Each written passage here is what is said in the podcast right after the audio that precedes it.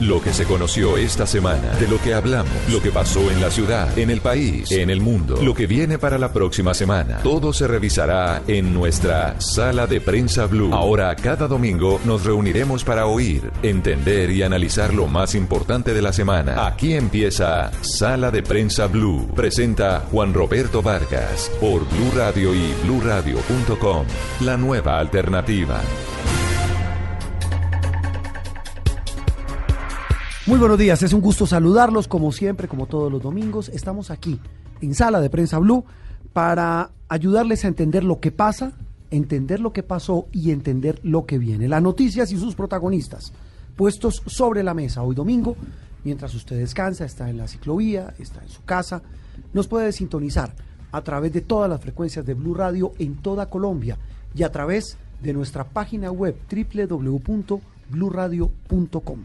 Bienvenidos. Una semana que termina con dos Venezuelas, o al menos con dos presidentes en el mismo país. El atentado del ELN a la Escuela General Santander, que cambió totalmente la agenda política colombiana y le creó un nuevo panorama al presidente Iván Duque.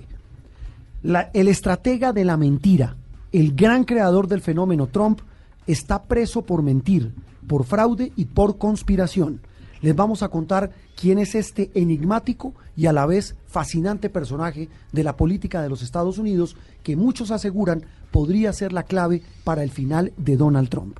La selección Colombia no tiene técnico, pero sí compromisos. Está listo el sorteo de la Copa América, pero no sabemos quién va a ser el nuevo estratega del combinado nacional. Bienvenidos.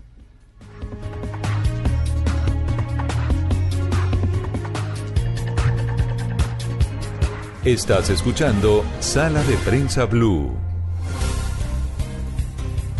Muy bien, y arrancamos. Una semana muy movida. Siempre decimos lo mismo con el tema Venezuela, hmm. Mónica. No, esto es un, es un cuento de no acabar. Es una montaña rusa lo que está pasando en Venezuela.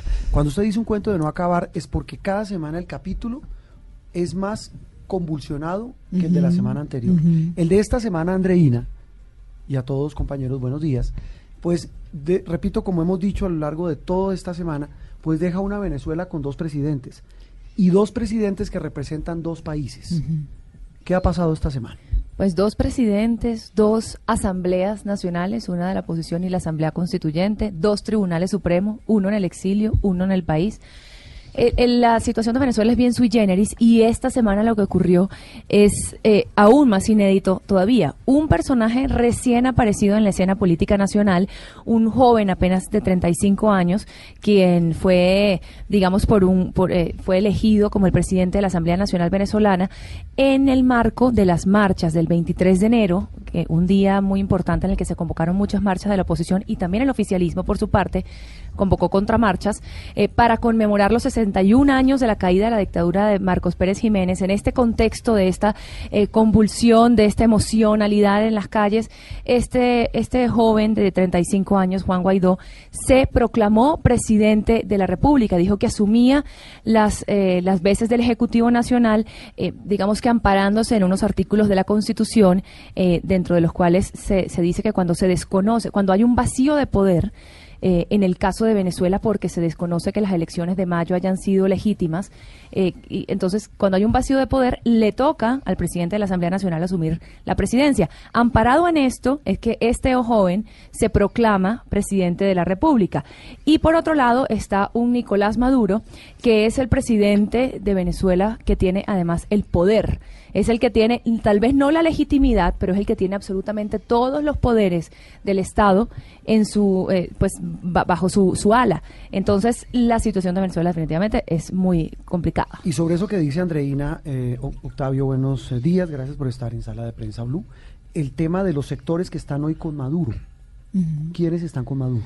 Sí, el, el, tema, Juan, y buenos días a, todos. Eh, cabe acotar que el 10 de enero terminaba, digamos, el periodo presidencial que Nicolás Maduro había eh, obtenido desde la muerte de, Hugo Chávez. Eh, por eso, el, el 10, la gente pregunta por qué el 10 de enero específicamente, por qué la, correlatividad con el número. El 10 de enero, según la constitución venezolana, todos los presidentes terminan eh, su, su ciclo el 9 de enero y comienza el nuevo ciclo el 10, según la constitución. Por esa razón, el 10 ya quedaba eh, digamos, el, el vacío de poder, entre comillas, eh, por el hecho de que terminaba su ciclo en ese, en ese momento. Recordemos todos que Nicolás Maduro eh, y, y, todo el cuerpo legislativo del país iniciaron el tema de aquellas elecciones fallidas en las que participó también Henry Falcón, que era parte de la, de la oposición, que fue parte del chavismo durante muchísimos años y que terminó haciendo que Nicolás Maduro empezara de nuevo otro, otro, otro ciclo y debía posesionarse como lo hizo eh, en, en, su momento. Entonces, el 10 de enero es la fecha. ¿Por qué el 23 de enero? Por lo que decía eh, Andreina, el 23 de enero es la fecha conmemorativa de quizás la eh, revuelta mm, histórica y popular más importante de la historia de Venezuela, que tiene que ver con el derrocamiento de Marcos Pérez Jiménez en el 58. Inclusive, Juan, para aquellos que no lo saben, el segundo barrio más popular de Caracas, el primero es Petare, sí. el segundo barrio más popular de Caracas es el 23 de enero. 23 de enero. Y, y ahí a partir de ahí a eso. Eh, hoy eh, digamos, Nicolás Maduro tiene eh, obviamente la, el apoyo, la fortaleza de las Fuerzas Armadas eh, por intermedio de Vladimir Padrino, que fue la persona que eh, personificó el apoyo de las fuerzas militares. Si bien es cierto, hasta ahora no hay otro pronunciamiento de parte de los militares en favor del régimen de Nicolás Maduro, pero eh, que haya aparecido la figura de padrino, eh, al menos le muestra al mundo que el máximo jefe o el máximo jerarca de los militares está todavía con Nicolás Maduro. Por ahora. Por ahora. Por ahora. Entonces, está detrás de eso padrino. Aparecieron algunos miembros eh, digamos, de, del gobierno, como el caso, por ejemplo, de Héctor Rodríguez, que es muy llamativo. Héctor Rodríguez, eh, ministro del Deporte y que en su momento fue el líder de la juventud de la Revolución Bolivariana. Después de ahí saltó a los ministerios. Eh, fue el hombre que encabezó la, la, opinión pública por parte del, del chavismo esta, esta semana, este, este, finalizando la semana, y no otro ministro que, que tenga, digamos, mayor mayor poder. Mayor llama mucho la atención exactamente que haya sido él precisamente el que le haya dado el espaldarazo a, a Maduro. Eh, Mónica, y el tema no es solamente en Venezuela, el tema es global. El tema es global y es un tema que usted hablaba de dos Venezuelas. Y de, y dos, en, es- y de dos mundos. en ese mismo escenario hay dos mundos acompañando esas dos Venezuelas tan distintas. Después de que se autoproclama presidente encargado, que es importante también destacar eso, es encargado porque lo que lo que promete es que va a haber una nueva elección. que Eso no, es- no puede no puede hacerlo más o sea digamos es- tiene es 30 días nada más Que se supone que es de transición. y que sí. serían 30 días, que eso también pone como los tiempos y el debate sobre la mesa, pues salen varios países a apoyar por un lado a Guaidó y por el otro lado a Nicolás Maduro. El apoyo en América Latina en su mayoría, en su mayoría por, por número, es, es hacia Guaidó, Canadá, Estados Unidos, Guatemala, Costa Rica, Honduras, Panamá, El Salvador, Ecuador, bueno, Ecuador lo repetí ahí, Perú, Chile, Colombia, Brasil, Paraguay y Argentina. En América, ¿quiénes apoyan a Maduro? Cuba, México, Nicaragua, Uruguay, El Salvador, Bolivia. Pero ojo porque hay dos escenarios que son bien importantes y hay que tener presentes, porque lo que pasa en América es también un tema y lo que pasa fuera de América es otro.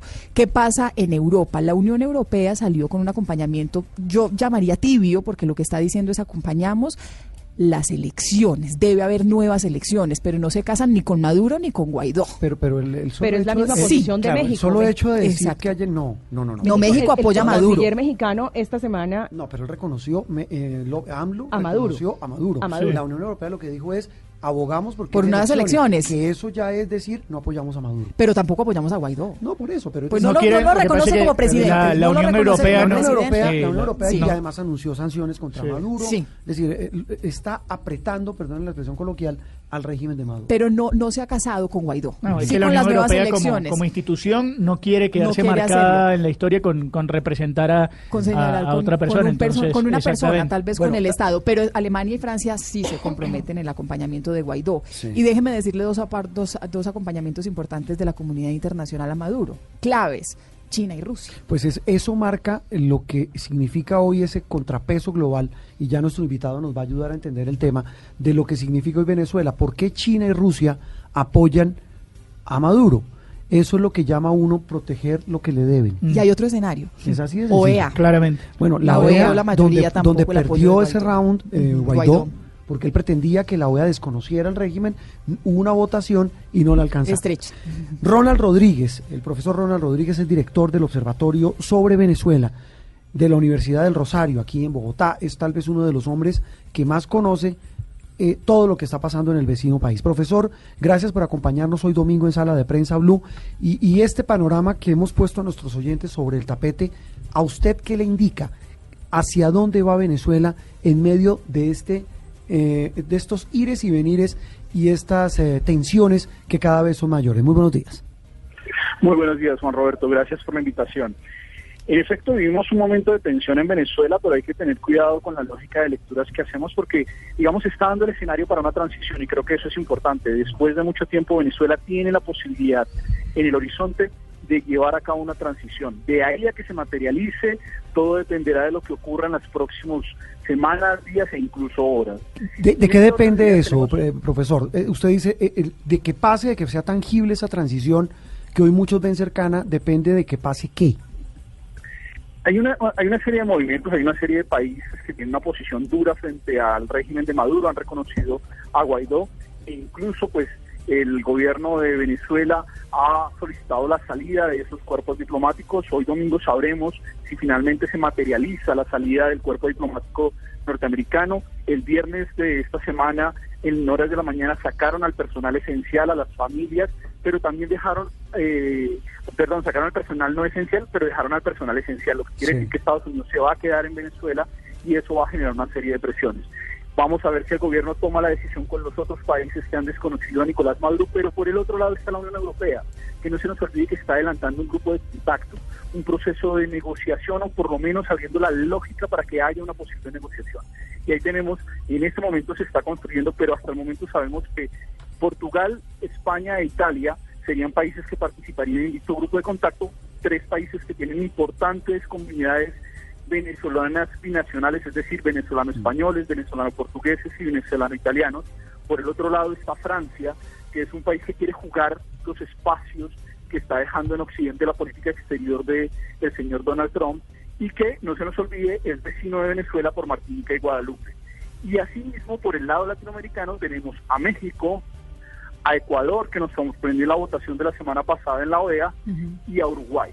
Todos sabemos que en este momento la situación de Ecuador y Venezuela es bastante tensa. Sabemos que México quiere apoderarse nuevamente de su protagonismo geopolítico en el Caribe y que el vacío que empieza a dejar Venezuela es parte de ese espacio. Y Uruguay también tiene una posición bastante particular porque si bien el señor Almagro fue canciller uruguayo y hace parte del mismo partido del señor Tabaré Vázquez, hay una diferencia sustancial entre los dos. En ese orden de ideas, estos países están abriendo la posibilidad para que si el chavismo accede, se pueda hacer una negociación que permita la transición, eh, digámoslo así, de la forma más armónica posible, pero también por el otro lado un grupo de países, entre los cuales eh, tenemos que decir Colombia está jugando un protagonismo, se utiliza la estrategia del garrote de presionar y generar situaciones que muy seguramente a lo largo de esta semana vamos a ver cuando llegue ayuda humanitaria a Venezuela y si los militares que también tienen familiares que necesitan esa ayuda humanitaria, sobre todo medicamentos, están dispuestos a no dejarla entrar. Bueno. Ahí digamos que se empiezan a resolver algunos de los problemas puntuales mientras se da el escenario para una elección en Venezuela. Yo creo que ese puede ser un punto clave, profesor, porque precisamente mi pregunta iba hacia ese, hacia ese lugar.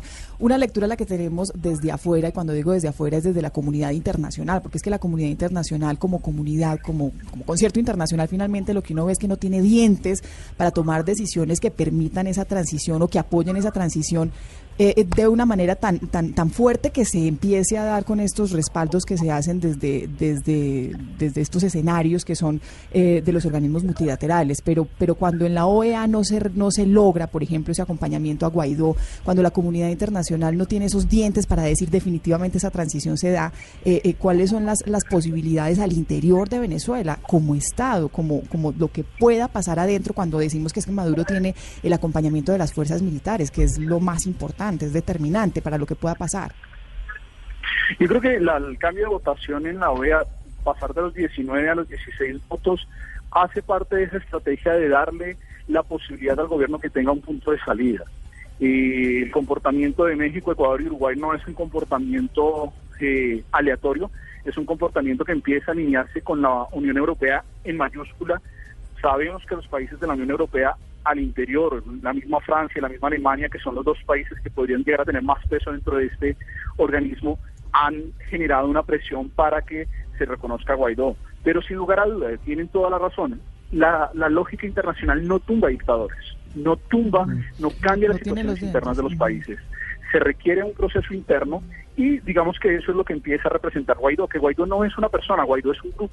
Y eso hay que entenderlo. Guaidó es un muchacho bastante joven que hace parte de la única generación que derrotó contundentemente a Hugo Chávez en el 2007, que ingresaron en diferentes partidos y que nuevamente se han encontrado por las circunstancias, porque realmente eh, fue una estrategia del chavismo ir acabando las cabezas visibles hasta que las cabezas que quedaron eran gente que ya nadie conocía, pero terminaron siendo esos mismos muchachos que en el 2007 le arrebataron la, reforma constitucional a Hugo Chávez y han logrado articularse. En este momento la oposición tiene esa posibilidad y fuera, digamos que el elemento más importante de esta de este de esta renovación opositora es que ha devuelto algo que los venezolanos habían perdido en el 2016 y 2018, desde el 2016 hasta el 2018, que era la esperanza.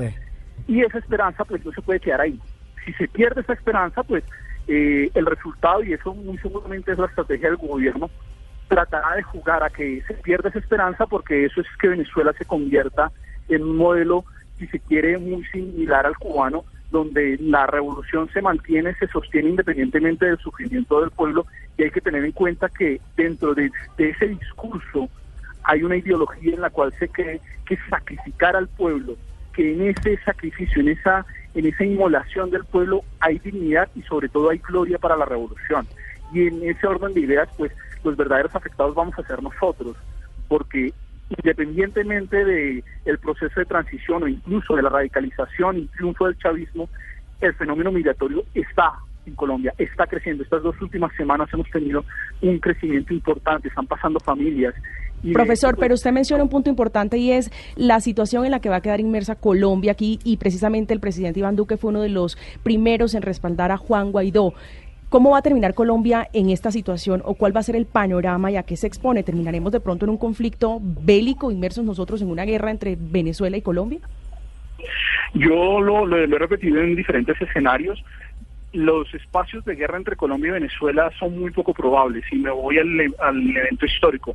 En la crisis de la corbeta Caldas los militares venezolanos querían la guerra y Colombia no tenía en ese momento las circunstancias para defenderse de una guerra venezolana. ¿Qué fue lo que sucedió? Una mujer que trabajaba en la casa del canciller venezolano fue se convirtió en el niño en la línea de comunicación que evitó esa guerra. Ahora que quedan en Venezuela aproximadamente 3,4 millones de colombianos y que en Colombia tenemos más de un millón de venezolanos, ese, ese hermanamiento, esa relación hace que sea muy poco probable una guerra entre los pueblos.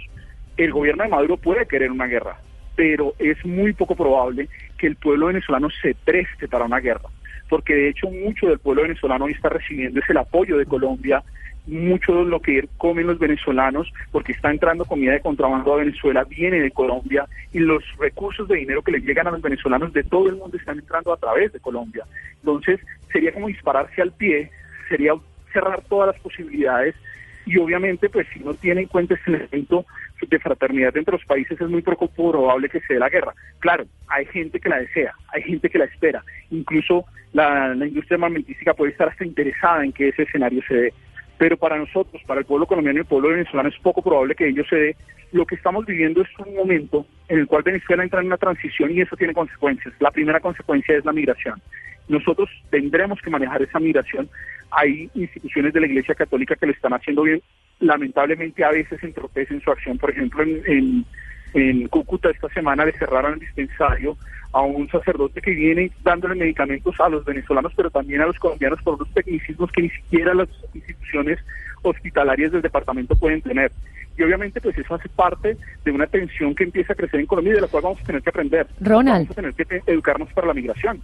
Y volviendo al escenario internacional, eh, pues escuchábamos esta semana que pasó a John Bolton, el asesor de seguridad de la Casa Blanca, eh, decir que informaron a la Reserva Federal de los Estados Unidos que el presidente legítimo de Venezuela, Juan Guaidó, por lo cual todos los activos financieros venezolanos en los Estados Unidos ahora pertenecen al presidente interino Guaidó y que Maduro ya no tendría poder sobre estos activos.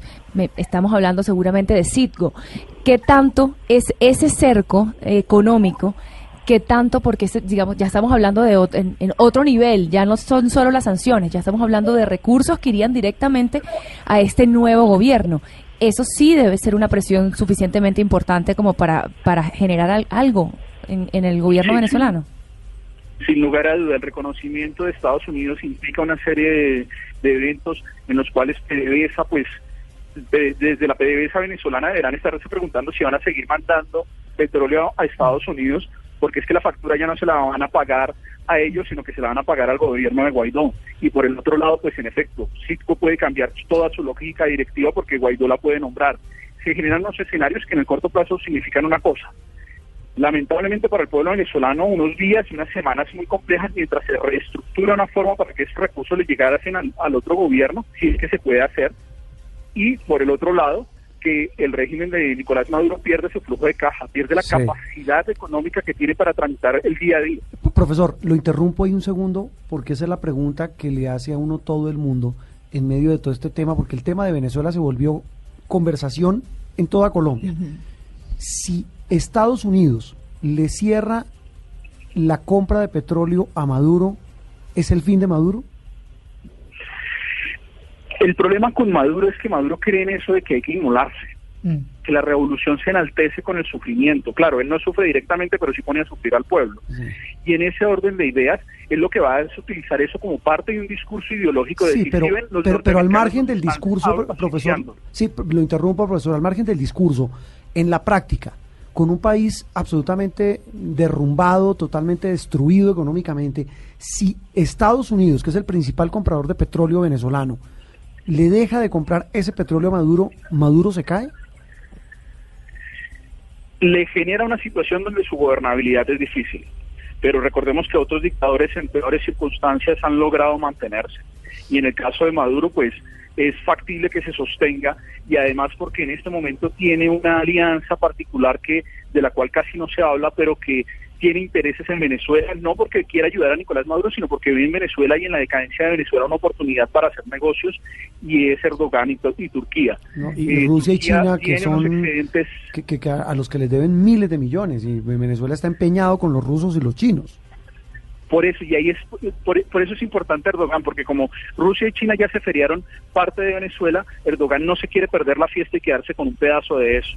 Entonces, Erdogan que tiene unos excedentes en producción alimenticia, de hecho ya en este momento las cajas CLAP están eh, teniendo en su mayoría ya no productos mexicanos, sino productos turcos, pues aprovecha esa situación porque como Venezuela está necesitada, no tiene cómo pagar, pues entonces el gobierno de Nicolás Maduro, que ya lo está haciendo y que ya lo hizo, empezará a ceder activos importantes del Estado venezolano, lógicas y compromisos de largo plazo en materia de, recursos eh, naturales y obviamente pues es la oportunidad de, de, Turquía de entrar en el continente, de entrar en América Latina y de aprovechar que Nicolás Maduro en este momento haría pacto con el diablo con tal de conseguir algo que le dé oxígeno por unos años más. Por un tiempo más. Eh, pues profesor, muy valioso a su... su eh, su receta, por llamarlo de alguna manera, que nos eh, plantea a nosotros y sobre todo a nuestros oyentes de lo que está pasando en Venezuela y que cambia minuto a minuto. Profesor Ronald Rodríguez, gracias por acompañarnos. Gracias a ustedes por la invitación. El eh, profesor Rodríguez es el eh, director del Observatorio sobre Venezuela del Rosario. Eh, a cada minuto esto puede cambiar. Sí. Es decir, aquí no tenemos ni ellos como el profesor Rodríguez, ni los periodistas venezolanos. Nadie tiene digamos, la manera la de, de, predecir la última qué palabra. va a pasar en la última palabra. Pero lo cierto del caso es que esto puede cambiar en cualquier momento y hay dos cosas que el profesor no dijo, pero que hemos logrado por, por puentes, digamos, de política colombiana y de política venezolana y de política americana que se están moviendo. Y son dos escenarios. El profesor, como decimos en el argot periodístico, está bien dateado, porque en efecto se está armando un grupo de países de Europa que están buscando una mediación para que Maduro se vaya. Uh -huh. ¿Cuándo? No sabemos. Pero que se vaya por las buenas. Están una mediación. Dando. Lo que también sabemos es que incluso eso está atravesado por la visita del Papa a Panamá. El Papa está hoy en su último día de visita a territorio americano. Está en Panamá en la Jornada Mundial de la Juventud. Sabemos que hay un enviado del Vaticano buscando la mediación para la salida de Maduro. Y que el Papa Francisco ha sido completamente conciliador entre, entre diferencias sí. de gobierno. Acuérdese pero, Santos pero, Uribe sentados en el pero Vaticano. Eso, es, pero, eso ha sido muy criticado también porque sí. siempre le ha dado, es porque muchas veces este diálogo que piden es el diálogo entre la oposición y el, el y el gobierno. Y eso le ha dado oxígeno muchas Andreina, veces en claro, el pasado al lo gobierno. Que, lo que entiendo, porque esa misma observación se la hice a mi fuente sobre este tema del Vaticano, y me dice, en esta oportunidad el tema no es que el Papa, que claro, que, Que no lleguen a una No que se sienten a conversar, No. sino que haya elecciones. salga. que se vaya más. Que Que se vaya vaya. y de una Bueno, ojalá. conciliada. Se vaya por Eso las ha cambiado buenas. el Es decir, es como una especie de indulto, le perdonamos y se va. Están hablando, Guaidó no deja de amnistía. hablar de amnistía, amnistía, para él y para los amnistía, militares para y los para militares. los y para los diosdados y todos estos miserables Es que, que han ese- robado es- Venezuela. Pero más allá de eso, yo creo que para redondear el tema y, y repito, esto cambia minuto a minuto. Hay que decir que algo se está cocinando. Algo se está cocinando, el profesor lo decía, la información que hemos logrado establecer es que está también el Vaticano y también, ojo con esto, no descarten al gobierno de España. Ya no Rodríguez Zapatero, que fue un desastre, Desastre. su mediación, el gobierno de España. O sea, no Pedro lo olviden Sánchez. y eso puede ser importante. Y ante esas señales, Octavio, ya para terminar antes de la pausa, hablemos de esas que muestran el oxígeno que le están quitando al régimen. Cada minuto le quitan con cosas que pueden ser no importantes, pero que son muy significativas, sobre todo para el pueblo venezolano. Sobre todo porque hay señales que yo no, digamos, yo no dejaría escapar. No sé si, si para un tema, digamos, yo soy de los que, de los que hoy todavía se niega a creer que, por ejemplo, pueda existir una invasión de los Estados Unidos. Pero lo que sí yo considero eh, es que puede ocurrir un escenario que no quizás no nos hemos planteado, que es una disputa interna, una, una, una, un conflicto entre venezolanos. Dios, Dios los Eh, libre y, los ampare. y digamos, o- ojalá que eso evidentemente no suceda, pero hay unas señales que prevén eh, alguna situación. Por ejemplo, Juan Roberto, eh, el béisbol de, de, de los Estados Unidos es el dueño del béisbol en, en todo el planeta, Sí. eh, bajo una organización que se llama Major League Baseball, que es la que coordina esto. En Venezuela el deporte nacional es el béisbol. El Sí. béisbol se está jugando la final del béisbol entre dos equipos muy populares, Leones del Caracas y Cardenales de Lara. Eh, ambos equipos perdieron este día pasado, este pasado viernes, a sus peloteros norteamericanos. ¿Y los perdieron por qué razón? Porque el gobierno de los Estados Unidos, a través del se- Major League Baseball, les dijeron, vamos, Sálgase. regresen de ahí. Entonces, esa es una señal y además la Serie del Caribe, que es como para que la gente entienda Mm. La Copa acá, Libertadores la del Copa béisbol. Libertadores del Béisbol se iba a jugar en Barquisimeto, Mm. Venezuela, en febrero, y Major League Baseball dijo, no se juega en Venezuela. Muy bien, las señales eh, de lo que a cada minuto cambia en Venezuela. Una pausa y en instantes seguimos en Sala de Prensa Blue. Esto es Sala de Prensa Blue. Estás escuchando Sala de Prensa Blue.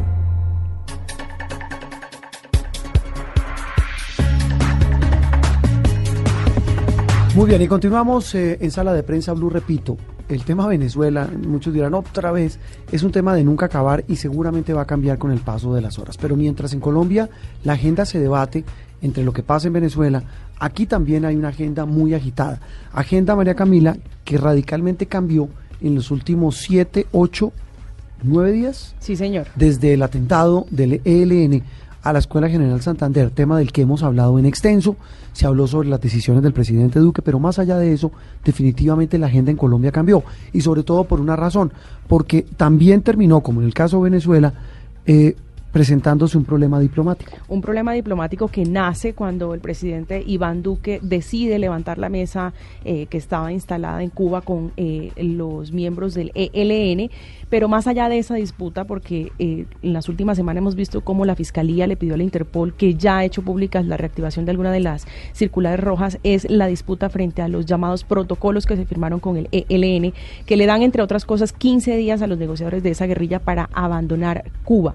En Y, caso de que se rompan los diálogos, se- como- en ocurre en efecto este pasó, caso. como en efecto pasó. La disputa es si el gobierno debe o no respetar ante la situación y el panorama, es decir, el atentado terrorista que le quitó la vida a 20 uniformados de la policía, si el gobierno colombiano debe o no respetar eh, los protocolos que se firmaron con el gobierno del presidente Juan Manuel Y Santos. con un ingrediente, Mónica, que, que, que lo hace pues eh, ser mucho más visible a nivel internacional, que de carambola y sin proponérselo, dos países terminaron metidos en el enredo. Cuba, que es donde están los negociadores del ELN, y Noruega, tal vez el país del mundo con la mayor tradición de ser garante en procesos de paz. Bueno, y ahí está el escenario de qué le queda a Colombia en este año frente a las jugadas diplomáticas y geopolítica, otra vez porque el acompañamiento o no de la comunidad internacional va a ser determinante para, para determinar esa agenda del presidente Iván Duque. Pero también, Juan Roberto, lo que va a pasar internamente. Este es un año electoral.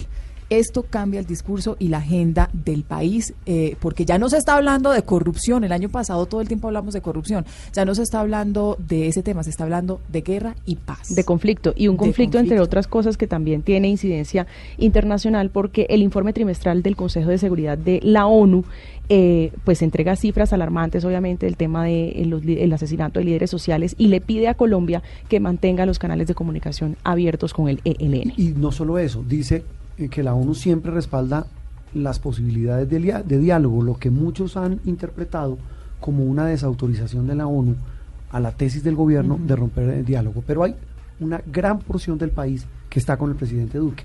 Eh, saludo a esta hora de la mañana a Marisol Gómez. Ella es la editora de la sección de paz del diario El Tiempo, una de las más queridas colegas y, que sabe de este tema. Ha cubierto como la que más cubrió todo el proceso de diálogo con las FARC.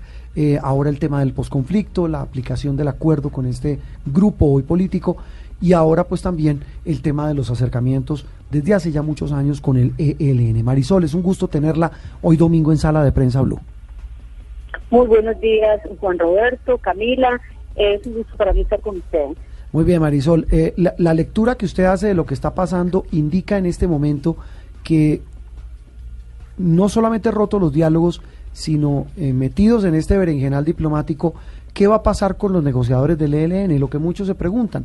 Eh, la gente pide justicia, pide que el ELN, incluyendo a sus jefes, paguen por lo que hicieron en la Escuela General Santander.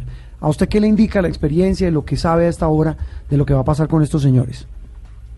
Pues mire, Juan Roberto, yo lo que creo es que sin duda eh, el atentado terrorista del ELN pues tiene que ser condenado, ellos deben pagar y responder ante la justicia por el ataque terrorista contra una escuela, contra una academia donde murieron estudiantes que aunque eh, intentaron justificar eh, diciendo que era un objetivo militar lícito dentro del derecho internacional humanitario, el derecho de la guerra, pues es totalmente falso. Era, es una sede a la que acuden civiles, es una sede que no está en pie de guerra. Entonces ahí creo pues que creo que todo el país, la comunidad internacional, de manera unánime ha salido a condenar esto y a respaldar al gobierno en que el ELN tiene que ser castigado por esto y en que eso no tiene ninguna presentación. Ahora, otra cosa son los protocolos mm. de los que ustedes hablaban ahora, Juan Roberto, porque em, los jefes del ELN fueron a Cuba en condición, en una condición especial que les dio el gobierno.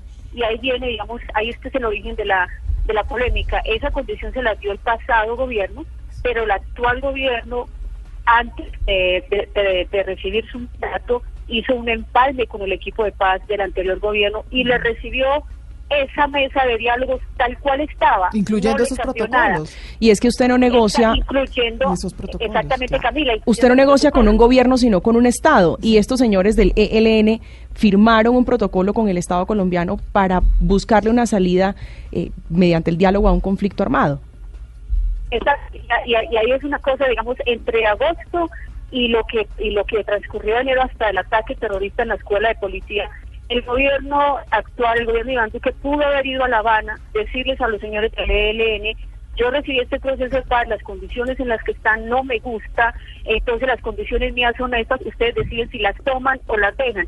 Si no las tomaban, el asunto era decir, yo los devuelvo a Colombia en las condiciones en que está pactado. ¿Por qué? Porque eh, estamos hablando de que les dieron un estatus de negociadores y ellos reciben eso. Yo creo que es un gran error del gobierno, Camila, no haber cambiado esas condiciones a tiempo. Eh, Marisol, pero perdón, la interrumpo, Mónica, por una, una frase que dice, la dijo el presidente, y es la frase que dice la gente en la calle no los analistas, ni los internacionalistas, ni los expertos en paz. Los señores del ELN vinieron a Colombia a decir, oiga, les avisamos que vamos a poner un carro bomba. Bueno, es que no, es que... o sea, la, pregunta, digo, es la otra parte del país que piensa que, que, no hay que, que, no hay que cumplir ese protocolo, y lo digo el presidente Duque, Sí. sí, pero uno no puede comprar un Estado, un Estado no puede actuar como un grupo terrorista, porque por eso es que se diferencian. Los unos son ilegales, los otros son un Estado... Pero Marisol, ¿el hecho de, el hecho de pedir la captura de estos señores hace al Estado terrorista? No lo hace terrorista, no, claro que no. Es que fíjese usted... Eh, creo que es que el, debate se ha, se ha polarizado, que desgraciadamente lo que mm. pasa en Colombia siempre con estos asuntos. El, los debates se polarizan y no se pone, digamos, la atención en el punto que tiene que ponerse. A ver, el gobierno tenía un, un compromiso internacional, es la credibilidad de Colombia frente a otros estados que de manera muy, colabora muy colaborativa dicen, bueno, yo recibo a estos señores Mm. eh, en mi país, les doy atención mientras ustedes dialogan, pero tengan ustedes en cuenta que seguramente Cuba, cuando se cumplan los 15 días, va a intentar hacer algo, tal vez algún acercamiento con el gobierno colombiano, porque va a decir, se cumplieron los 15 días, el protocolo dice que una vez rotos los diálogos, yo les digo aquí 15 días, ¿y qué, cuál es el escenario? El escenario es... ¿Qué va a pasar? Esa, esa es una buena pregunta. ¿Qué va a pasar con estos señores? Sí, porque el en la se práctica, agota. claro. Exactamente, porque fíjese usted, eh, eh, Juan Roberto, le- el protocolo dice, eh, el gobierno colombiano participa en el detalle de cómo deben ser insertados en Colombia una zona en la que se paran operaciones militares de manera temporal para que los dejen, Sí. que esos son los protocolos que se hicieron con, con las FARC y el ELN en otros momentos, incluido el gobierno de Álvaro un protocolo similar cuando negoció con el ELN entre el 2005 y el 2007 y los trajo a Colombia cumpliendo protocolo, los dejan en el monte y de ahí otra vez son gente que está expuesta a la persecución del Estado y a enfrentar al Estado como tiene que ser, porque el Estado para eso está para enfrentarlos, pero uno no puede darle un tratamiento a, a una guerrilla Sí. de, de- ese de tratamiento de, per- de- de- de persecución cuando los, los tiene en, un momen- en una condición de negociador. Ese es un asunto incluso de, en el DIH que puede llamarse perfidia, ¿no? Sí, Marisol, eh, usted usted ha mencionado algo que es importante y es el debate. Todo esto ha, ha circulado en torno a si es un asunto de Estado o de gobierno. Eh, usted claramente lo, lo, lo, ha, lo ha dicho. Su percepción es que es un asunto de Estado y que eso se debe haber eh, respetado desde el principio. Pero me llama mucho la atención que usted dice, bueno, el gobierno se debió haber sentado entonces en esa mesa con el ELN, que no lo hizo, y decir, espérese un momentico que esas condiciones no las aceptamos. Pero, pero el gobierno permanentemente lo que sí hizo fue a través, no sé si solamente de los medios de comunicación, pero el mensaje se los envió permanentemente es no más secuestros, no más atentados terroristas, no más atentado a la infraestructura petrolera del país. Mientras no cesen esas actividades, no nos sentamos. ¿Ese mensaje no llegó? claramente es- el ELN se ha equivocado y el atentado terrorista contra la escuela de policía ha sido su peor equivocación en los últimos seis meses. El problema es que una paz no se hace a través de los medios. Sí, fueron mensajes del ELN a través de los medios, mensajes del gobierno a través de los medios. Unas partes en una mesa se sientan, se miran a la cara. Es que es el problema, que me parece que han sido mensajes de manera indirecta y eso no se hace. Un proceso de paz no funciona así. Un proceso de paz la gente se da la cara y se dice de manera franca que acepta y que no acepta. Me parece que se equivocaron el ELN, me parece que se equivocó el gobierno y que toda esa equivocación nos lleva ahora a un lío diplomático que no le cae bien a Colombia, Camila. Marisol, y precisamente eh, hablando que no le cae bien a Colombia, de cara al futuro y reconociendo, como lo ha hecho el mismo gobierno, que el combate a una estructura como el ELN, por su misma naturaleza, es tan difícil. eh, esto crea un escenario, además, en que se están cerrando las posibilidades para, el, en el caso de una futura negociación, ¿quién va a querer ser garante eh, sabiendo que el gobierno, pues, no va a cumplir los protocolos? Sí, exacto. Mire, si ustedes se fijan, el, el- el comunicado de Noruega es impecable. Como bien decía Juan Roberto, ahora es el país tal vez que más experiencia tiene en apoyar procesos de paz. Su comunicado es impecable. Dice, yo he respaldado la paz, me llamaron para ser garante, soy garante y tengo que cumplir mis compromisos. Y incluso lo dice textual, yo me tomo esta responsabilidad muy en serio, dice Noruega. Entonces, eh, claramente, pues digamos que una negociación futura entre el ELN y el gobierno no sé si este o, o- o tal vez nunca, porque el ELN en las condiciones en que está hoy puede terminar perfectamente convertido en una banda criminal, que además, Camila, hay que decirlo, el ELN se ha equivocado porque no ha tenido el valor de decirle al país, nosotros no somos una guerrilla de vida, hay unos radicales que no quieren negociar, hay unos que sí, tal vez decirle al gobierno, negocie con los que quieren y a los demás persíganlos. Es que el ELN ha cometido todos los errores del mundo, errores que no cometieron las FARC, hay que decirlo. Entonces ahora, claramente al gobierno le va a quedar muy difícil decirle a otro país en un futuro, porque es, y como usted dice, es un compromiso de Estado, yo también creo, porque se, es un compromiso que se firma frente a otros estados, que eso es un asunto muy serio diplomáticamente. Le va a quedar muy difícil pedir apoyo, porque entonces dicen Colombia, una vez nos piden guardar unas gentes ilegales para hacer la paz, pero luego nos dicen captúrelo. Eso no es serio, Camila, yo creo que eso no es serio diplomáticamente. Marisol, ¿y, y qué va a pasar con el NN? Eh, digamos, ¿el conflicto se va a, a recrudecer, se va a complicar? Mire, yo creo que la peor, eh, la el peor escenario con el ELN es que el ELN no son las FARC. Las FARC una, era una guerrilla con posiciones, el ejército sabía dónde encontrarlas, tenía zonas de operación muy específicas. El ELN hace rato que por su escasa capacidad militar, la capacidad del ELN es terrorista, pero no militar. Son un grupo muy pequeño, un grupo además muy dividido y, y más grave aún, un grupo con una compartimentación muy particular.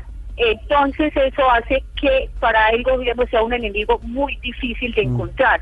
Sí, estamos persiguiendo al ELN, pero ¿qué es ELN? ¿Dónde está? Están en Venezuela. Como, el Estado Islámico casi. pero además porque es que estamos muy preparados para las guerras rurales, pero no las urbanas. Sí, pero Marisol, eh, eh, esto que digo yo... Es una, es una amenaza terrorista fundamentalmente el ELN, porque ellos hacen guerra de guerrillas. atacan, se esconden y se dicen de civiles. Y tienen gente... De la manera más cobarde y más ruin. Es decir, porque ponen una bomba en un baño de un centro comercial, un carro bomba en una escuela. La guerra de guerrillas. Exactamente. Eh, eh, eh, es un grupo y además, repito, y usted lo, lo conoce más que nadie, Marisol, porque ha cubierto la guerra, el conflicto, pero también la paz. es, es un grupo que, que además tiene un fundamentalismo que, que, no tenían otros grupos. Y súmele en las zonas donde están, nos decía la semana pasada Salud Hernández, es la zona donde se cultiva coca, donde se cultiva amapola, donde hay minería ilegal y todo ese cóctel hace que la situación sea muy complicada. Marisol, Mire, yo creo que señora, se le creó un problema de seguridad muy, muy grande al Estado y sin contar las relaciones muy fuertes de los helenos con Venezuela, un ingrediente adicional y muy grave para el país en estos momentos. E, esa, eso de la relación con Venezuela, ¿cómo nos pega? La relación del ELN Venezuela. A mí me parece que esto puede terminar en el peor escenario y es que ante la, el desconocimiento del gobierno de los protocolos, estos señores se terminen montando en un avión eh, venezolano en Cuba y se vayan a Venezuela, ustedes saben que tienen negocios con el gobierno venezolano, que está documentado que toda la frontera. con los militares venezolanos. Marisol, pero ahí hay un punto importante y es que Cuba hace parte de los 194 países miembros de Interpol, o sea, estaría obligada a extraditar a los jefes del ELN. Claro que sí, pero eh, lo que hay que tener en cuenta es que Cuba es un país con condiciones muy particulares, o sea, es una dictadura. país como Colombia, como Perú, que sigue normas internacionales, porque al fin de cuentas, pues también tiene un, un régimen que, que, que, que no es un régimen mm. reconocido por, por ejemplo, por Estados Unidos, que es un régimen que ha enfrentado al mundo entero durante más de 50 años y así ha sobrevivido y también se da el lujo de decir hay cosas que no que no aceptó. Ahora, yo creo, Camila, que cumplido los 15 días, Cuba va a decir, bueno, señores del EN no los puedo tener aquí, y ahí es donde yo me temo, me temo la participación de Venezuela con el escenario más peligroso para Colombia, que terminen estos señores en Venezuela, además de hacer, o sea, de, seguir participando y creciendo en el negocio del coltán y del oro, en las minas, allá con los militares y la élite mm. militar venezolana. Que, Venezuela con... Sí, Marisol, Venezuela la interrumpo con los líos en los que está metido, pues ahora internos, porque también incluso hay la posibilidad de que terminen en México. Mm. Eso también es otra posibilidad. Pero, pero, pero todo, todo apunta a una situación muy complicada. Marisol, gracias por ayudarnos a, a, nosotros y sobre todo a nuestros oyentes a entender lo que, lo que viene con este tema del ELN. Muchas gracias. No, de nada, Juan Roberto. Muchas gracias a usted. Marisol Gómez es la editora de Paz del diario El Tiempo. Saludamos ahora a Diego Martínez, editor general del diario El País de Cali y uno de los hombres que también conoce lo que pasa en nuestro país. Diego, un gusto saludarlo como siempre en esta su casa. Juan Roberto, un abrazo. Me encanta saludarlo a usted, a Camila y a todos los oyentes de Blue Radio, mi casa, como dice usted. Sí, señor, su casa. Eh, eh, Diego, el, otro tema es, aparte del ELN, como, como, como usted lo escuchaba, como, como una disyuntiva de lo que pasaría con ese grupo a nivel de orden público y a nivel de, de, la, de un fallido acuerdo de paz, es el cambio de la agenda del presidente Duque. O sea, el país cambió de agenda, cambió de tema y este atentado cambia la agenda no solamente al presidente, sino lo mencionaba Mónica, en, la, en lo que tiene que ver con las elecciones regionales que se vienen este año. Eh, a ver, eh, Juan Roberto, primero yo quería eh, hablar un poco sobre, sobre el tema del protocolo, que ese tema eh, es un tema muy complicado y a mí me parece que tiene tanto de, de ancho como de largo.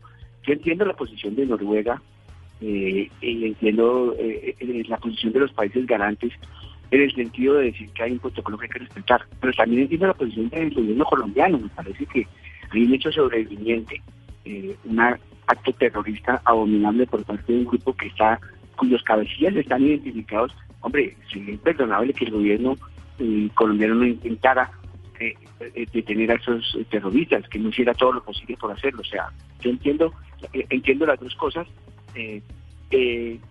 Y, me parece que me parece que, eso hay que mirarlo bajo las dos ópticas. En eso no podemos ser eso, no podemos ser como como macarcistas no y, y frente frente a la posición del gobierno obviamente pues esta esta este atentado terrorista pues marca una nueva agenda eh, para el país, no solamente para el gobierno, sino para el país, y, va a marcar todo lo que suceda de aquí en adelante. A mí me parece que el gobierno ha reaccionado bien, me parece que ha, reaccionado con energía. Yo creo que frente a un acto como ese, eh, uno puede ser aguastilla y, puede estar hablando de retomar los diálogos, es que el, el, el, que cerró la puerta del diálogo no fue el gobierno, el, que cerró la puerta del diálogo fue el ELN. El gobierno siempre dijo que si cumplían unos requisitos estaban dispuestos a retomar esos diálogos. Pero viene esto y, me parece que, que, que, al, país en general le ha gustado y, ha acompañado la posición del gobierno. En, en, este tema del, del, cambio de agenda, yo creo que hay también un, un, tema importante que quisiera que usted también me ayudara a analizar. Este cambio de agenda no es solamente para Duque, sino para lo que se viene con las elecciones regionales. Este es un año electoral y hablábamos hace unos segundos con Marisol de, de la guerra de guerrillas, que no es una guerra netamente rural, es más bien una guerra urbana, que es lo que vamos a empezar a ver. ¿Esa agenda de las elecciones regionales cambia? ¿Ese panorama para los candidatos regionales cambia?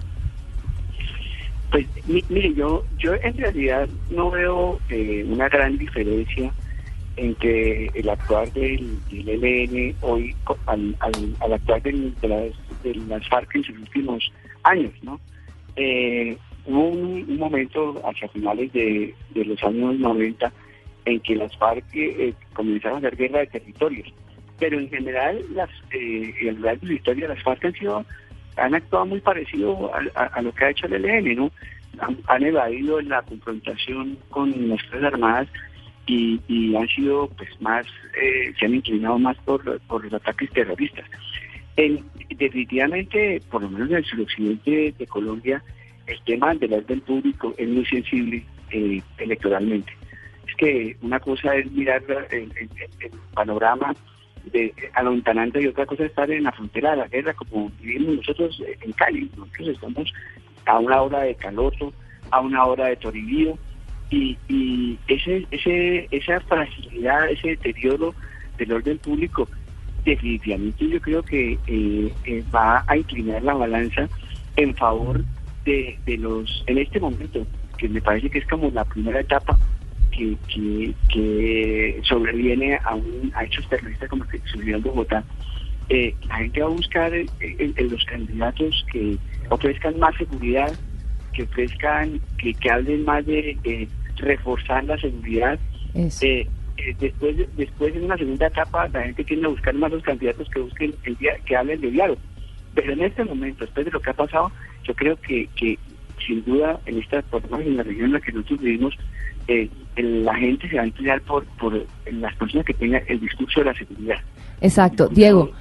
Y hablando precisamente de ese discurso de la seguridad, eh, pues también, aunque eh, digamos que este acto terrorista va más allá de las mezquindades políticas, pero definitivamente tiene muchas implicaciones.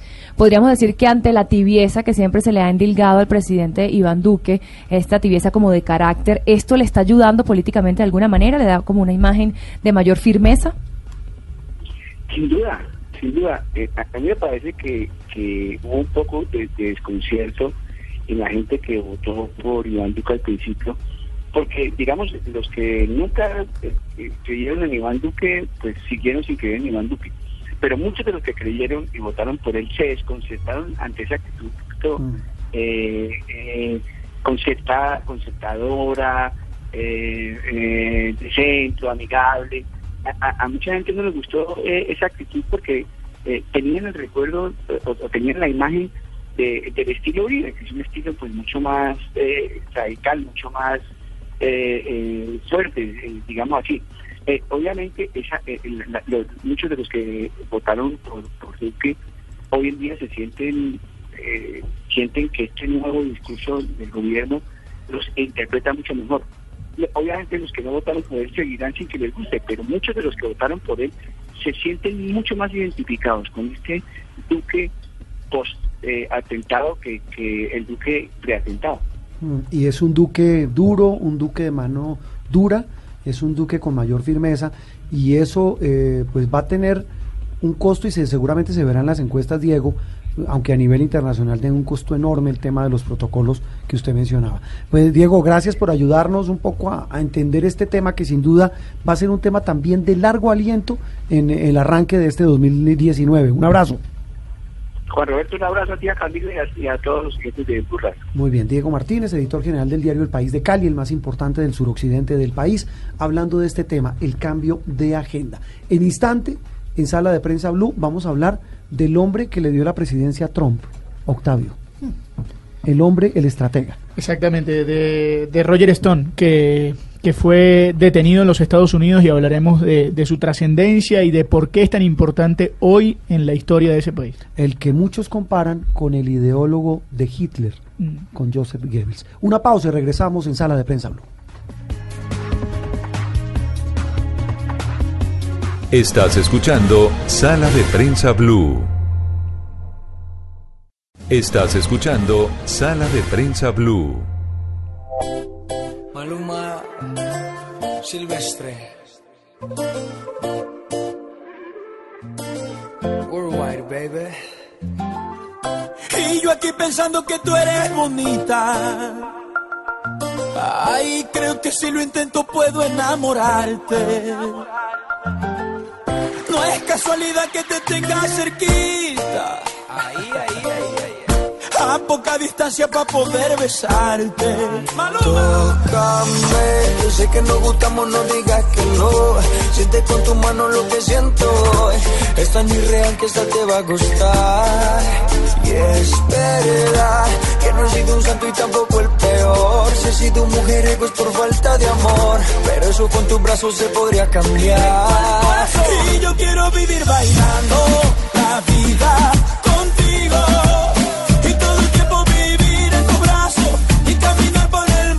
Muy bien, con música regresamos eh, aquí a Sala de Prensa Blue Domingo. Hemos hablado de temas muy duros, muy ásperos, muy fuertes, muy trascendentales. Venezuela, el tema de la nueva agenda en Colombia por cuenta del atentado terrorista. Y ahora hablamos de música porque esto es de quién. Esto es de Silvestre Dangón, lo nuevo de Silvestre Dangón Pero eso no es y el señor Maluma. Mónica acaba de decir que habíamos bautizado hace Un par de género, semanas ¿no? esto como un nuevo género. ¿Cómo se llama? Mónica? Esto se llama vallenato urbano. Es que ahora todos salen a hacer vallenato No, o se- reggaetón. se pero quemaron resulta- la mente buscando no, ese- pero es que, Yo después es, de- que, es que ahora yo todos después de ver esta semana- reggaetoneado. No, yo después de ver esta semana, y W me corrige, después de ver esta semana a Eros Ramazzotti, que era mi ídolo de los Sí. 90, de música balada, cantando reggaetón con. Luis Fonsi, dije, apague y vámonos. o sea, es decir, todo el mundo, eh, y W no- nos la cantó en eh, uno de nuestros programas ¿La de fin de año. Él dijo, no, él dijo, este año todo el mundo, lo único que falta que cante reggaetón es Donald Trump. Dele un tiempecito. Dele un tiempito. Esto se llama Dele Vivir una- Bailando, como deberíamos vivir su- nosotros. su ¿Esta cómo se estratega. llama? Vivir Bailando. Escuchemos un poquito de esta canción. Y caminar por el mundo descalzo. Y yo quiero vivir bailando Porque es muy buena.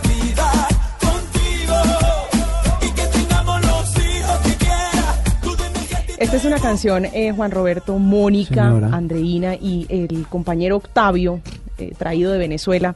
Es una historia, eh, una canción que narra una historia de amor que rompe las barreras y los prejuicios porque eh, por la música y por el baile. Por eso se llama Vivir Bailando. Vivir bailando. Eh, Un amor como el que todos Oiga, deberíamos un- tener, que una rompa pregu- barreras. Una pregunta de ignorante y de las canciones ahora cómo se estrenan. Por redes. por redes Eso le sociales. pregunto, porque antes uno eh, salía el CD, salía Por el YouTube video. o el cassette antes. Era horrible porque a uno le tocaba esperar que saliera el CD y comprar todo Claro. el CD cuando no quería sino escuchar una canción. Sí, y, y en esa época, pues en esa época, yo estoy diciendo hace unos 3, 4 años, eh, los pues, pues, los santuarios para los que nos gusta la música eran los almacenes de discos. Claro.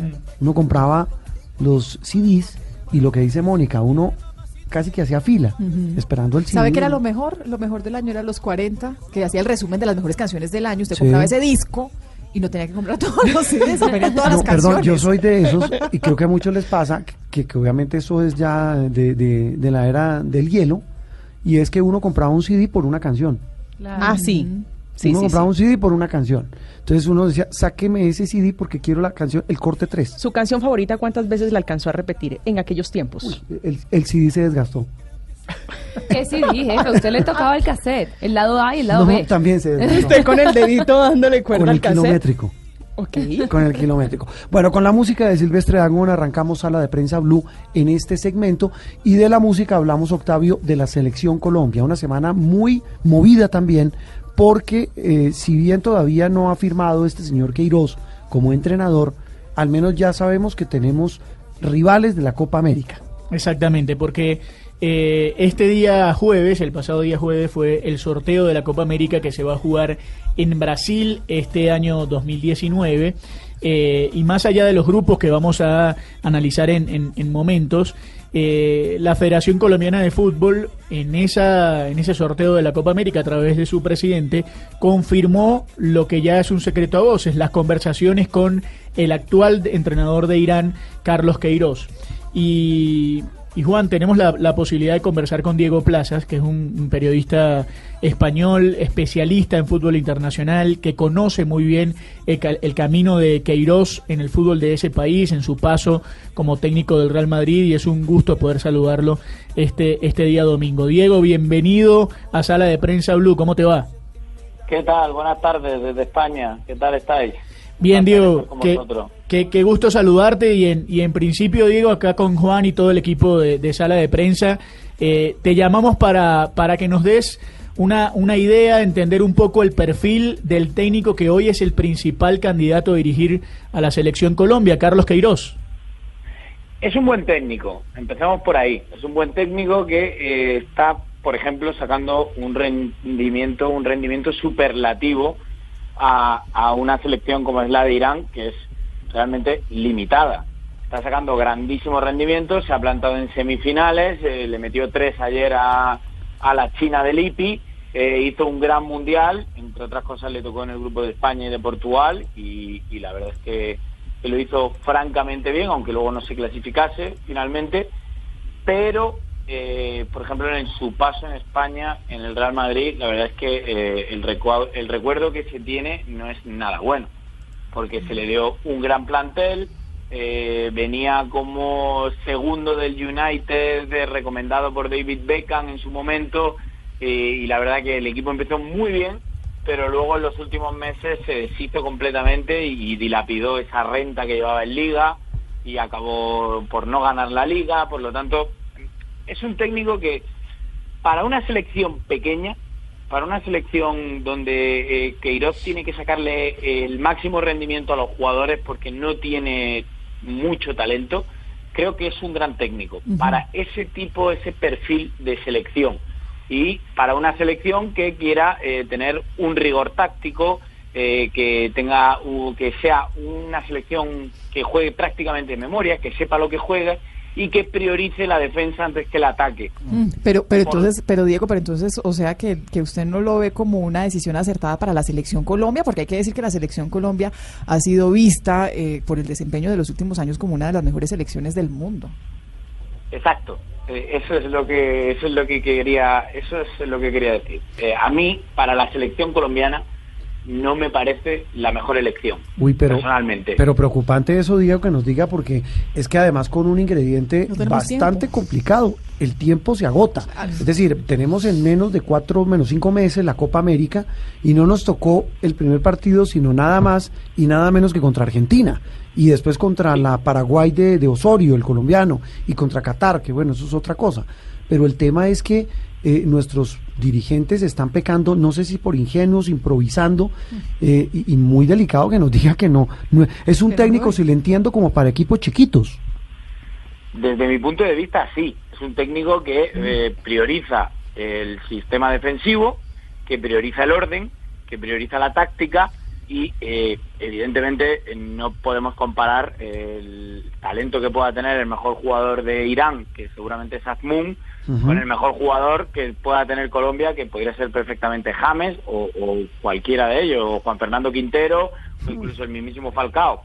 Por lo tanto, yo no sé si eh, Carlos Queiroz, si llega finalmente, como parece, que va a llegar a la selección colombiana, va a cambiar un poco, digamos, eh, ese discurso, eh, esa rigidez eh, táctica que tiene, porque evidentemente eh, jugadores, y más jugadores eh, colombianos y, y sudamericanos en general, que, que tienen ese talento, que tienen esa magia, no los puedes encorsetar eh, en un esquema muy cerrado, muy definido, de posiciones. Tienes Mm. que darle cierta libertad.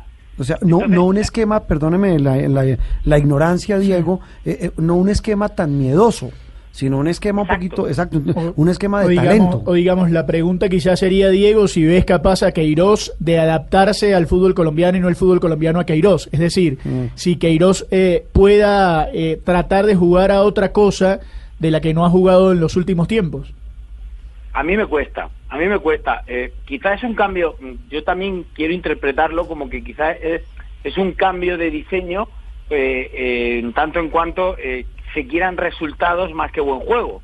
Porque muchas veces eh, la selección colombiana eh, ha dado muchísimo espectáculo, eh, ha dado grandes partidos, eh, ofensivamente ha sido brillante de ver, pero luego realmente el resultado no se ha obtenido por fallos en la defensa, por momentos puntuales del partido, por ciertas desconexiones en algún tramo del partido que se ha perdido la concentración y quizá la única explicación que yo le encuentro es que quizá lo que busque la selección eh, con Queiroz sea eso. Ese Sea, equilibrio. eh, No, de hecho, sí, de hecho, Diego, lo interrumpo. eh, eh, estuvimos a punto de no ir a Rusia por perder en cinco minutos contra Paraguay en Barranquilla. Claro. O sea, Exacto. fuimos al Mundial porque empatamos con, con Perú y porque Chile perdió goleado, en fin, pero, pero, pero también puede ser, y, y yo como hincha, no como experto, eh, pues quiero pensar en eso, en que lo que queremos es buscar un equilibrio, pero Ave María nos deja un poco preocupados. Tal vez, Diego, recordemos cuál ha sido el equipo más grande que ha dirigido Queiroz, o selección, Madrid. equipo. El Madrid. Claro, ¿y cómo le fue en esa época? Pues no le fue bien. No ¿Quiénes fue bien estaban en esa época en el ¿Cuánto Real? Esa era la época de los galácticos. Claro, con Beckham y eh, compañía. Queiroz- Roberto Exacto, Carlos. Queiroz, Queiroz viene, Queiroz viene, eh, digamos, avalado o recomendado por David Beckham. Mm. David Beckham lo había tenido en el United, era el segundo de Ferguson. Sí. Y, y en algún momento se llegó a, a instalar la idea de que eh, el que realmente hacía eh, un United grande por el trabajo táctico, por el trabajo físico, eh, era Carlos Queiroz y más que más que Ferguson. Mm. Entonces con esa idea llegó al Madrid y la verdad es que eh, eh, ya les repito eh, empezó muy bien, eh, tuvo una renta importante de puntos en Liga y acabó dilapidándola. acabó Eh, eh, eso, se- mire Diego, para, para terminar la charla y un poco de ilustración a nuestros, oye- a nuestros oyentes, eso es como si a una persona que está acostumbrada a manejar un Twingo le dan a manejar un Audi. No, él realmente como como segundo, digamos. como No lo digo por Colombia, sino por el Real. Madrid. Sí, sí, como segundo eh, de un gran entrenador, él ha tenido éxito. En el United tuvo mucho éxito. Sí. Fue una de las épocas Más gloriosas del club. United. Exacto, con Ferguson como entrenador y él como segundo.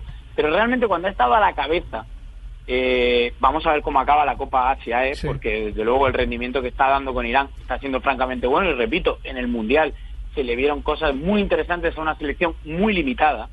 Pero claro, estamos hablando de, un, de buenos resultados o buenos éxitos partiendo de la base de una selección de la que no esperas nada. Sí. Pero claro, es que de Colombia se espera mucho. Ese Y es luego, el problema. eh, Uy, que- que me- la pregunta que yo también me hago es, ¿qué conocimiento tiene del fútbol sudamericano y del fútbol colombiano Sí. un tipo como Queiroz, que Eh, no lo- ha entrenado nunca mm, lo decía en ese Diego. continente? Sí, lo decía eh, Diego, lo decía este señor, el, el polémico Mourinho, hacia eh, el año pasado, cuando en pleno, antes del Mundial, que la eliminatoria más difícil del mundo es la de Sudamérica. Y él decía, ya quisiera yo que muchos equipos, pues muy polémico, él Sí.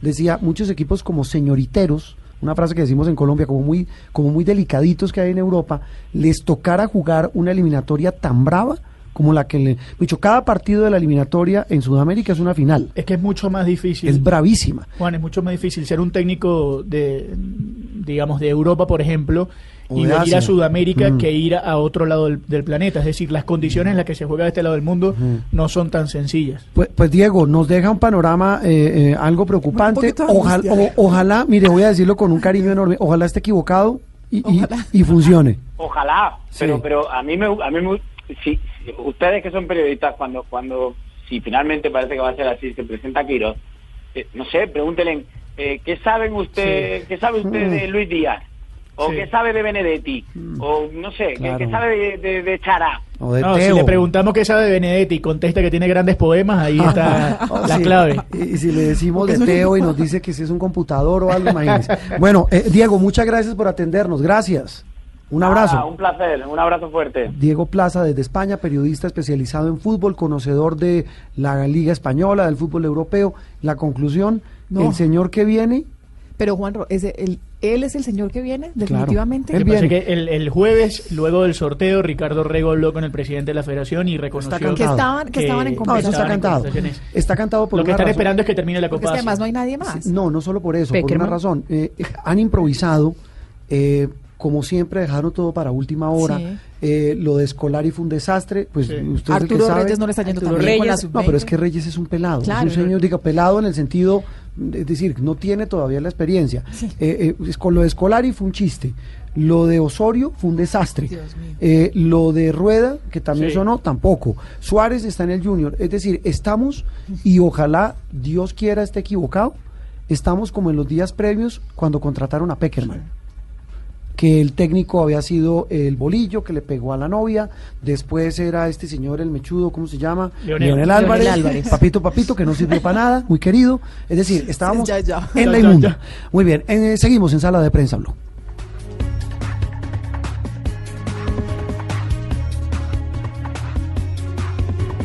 Estás escuchando Sala de Prensa Blue. He loves the game. He has fun with it, and he's very good at it. I'm an agent provocateur. political strategist. Controversial as you can get. An incredible capacity for treachery. Win at all cost mentality. When people think of Washington corruption, they think of Roger Lo que ustedes escuchan es el tráiler de una de las eh, producciones, de los documentales más vistos en los últimos años en la plataforma Netflix. Se llama Get Me Roger Stone. Este documental cuenta la vida y obra, yo creo que más la obra que la vida, Sí. de un hombre que se volvió noticia en las últimas horas. El señor Roger Stone, quien para muchos no existía, era lo que en Estados Unidos lo dijo el New York Times este fin de semana, la mano que mece la cuna en el gobierno de Trump. Este hombre que tiene casi 80 años, un tipo ya de edad avanzada, lo califican como el gran ideólogo de el actual presidente de los Estados Unidos. Y no solo de él. En ese documental, cuyas voces ustedes estaban escuchando, lo muestran y lo retratan como el gran estratega de muchos presidentes estadounidenses.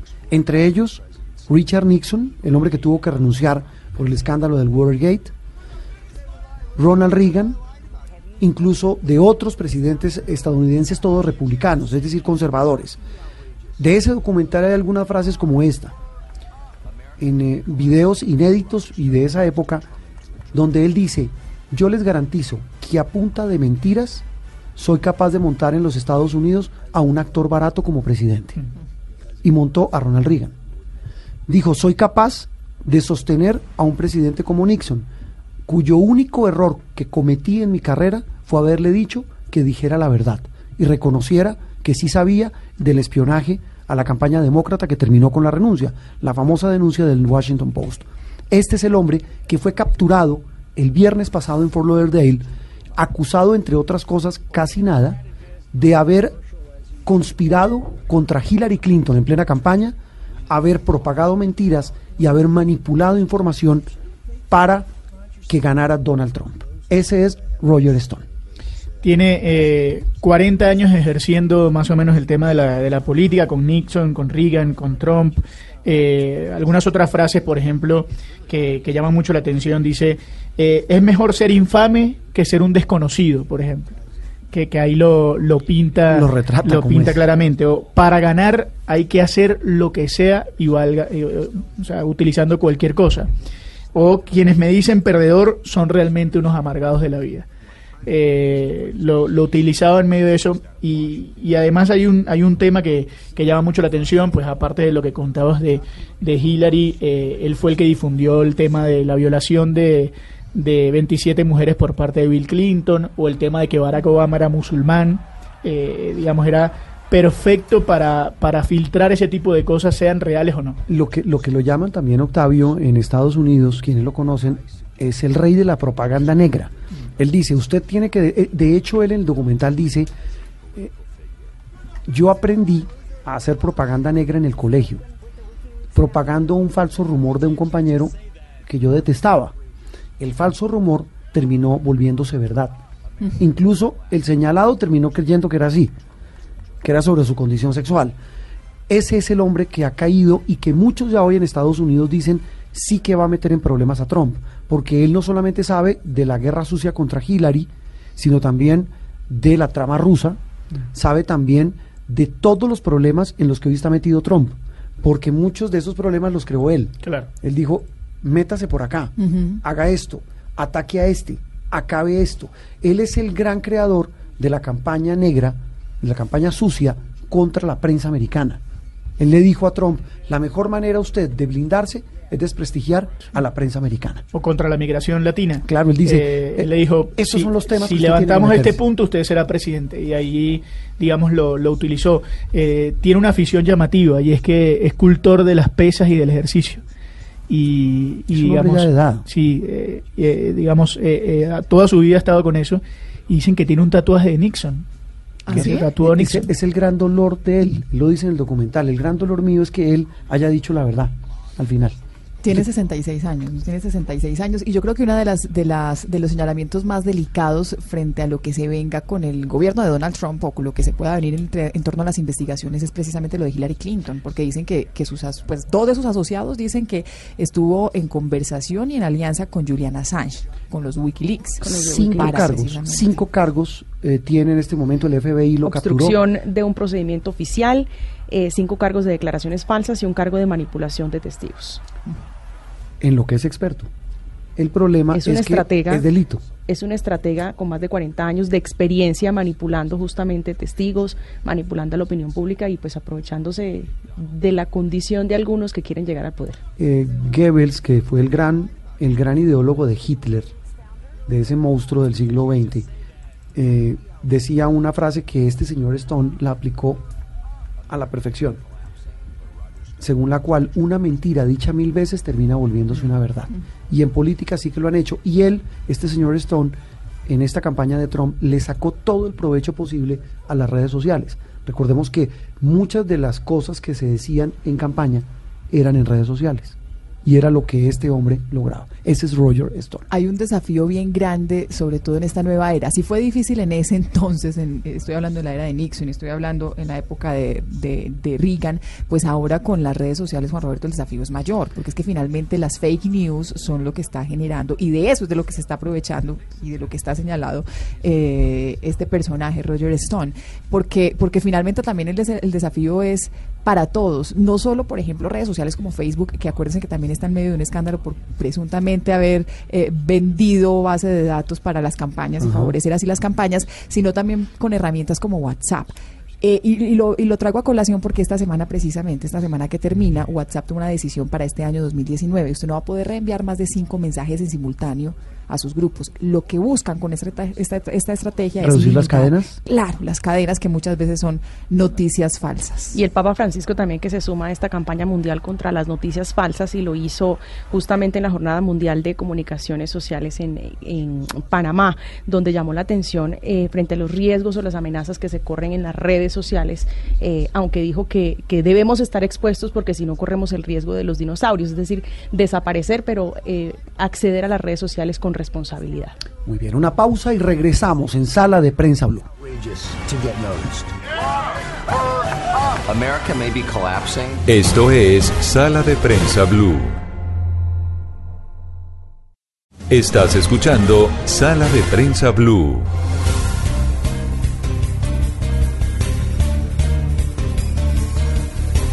Regresamos a Sala de Prensa Blue en este último segmento de este domingo, en día de descanso para muchos, de reflexión, de análisis, aportándoles a ustedes ideas, elementos para entender lo que pasó y entender lo que viene. Ese es eh, el objetivo central de Sala de Prensa Blue. Y una de las noticias también de esta semana, Andreina, tiene que ver con la visita otra vez a América del Papa Francisco, que está por primera vez en territorio centroamericano. Sí, está en Panamá, está en la Jornada Mundial de la Juventud. Recordemos que cuando él se inauguró como papa en el año 2013 también fue a la Jornada Mundial de la Juventud en Brasil. Y bueno, es un encuentro muy especial y muy importante porque digamos que en esta coyuntura en que la iglesia, eh, cada vez los jóvenes están más lejos de la iglesia, esta es como la apuesta del Papa Francisco eh, y de la iglesia católica para acercar a estos, a estos jóvenes que son finalmente pues el futuro de la fe el futuro de la fe. Y quien está al frente del cubrimiento para Noticias Caracol es Margarita Rojas, compañera editora internacional de Noticias Caracol. Margarita está en Ciudad de Panamá. ¿Cómo ha transcurrido esta visita? ¿Qué balance puede hacer eh, a nuestros oyentes de Sala de Prensa Blue de este encuentro del Papa con los jóvenes del mundo y especialmente de América? Margarita, buen día.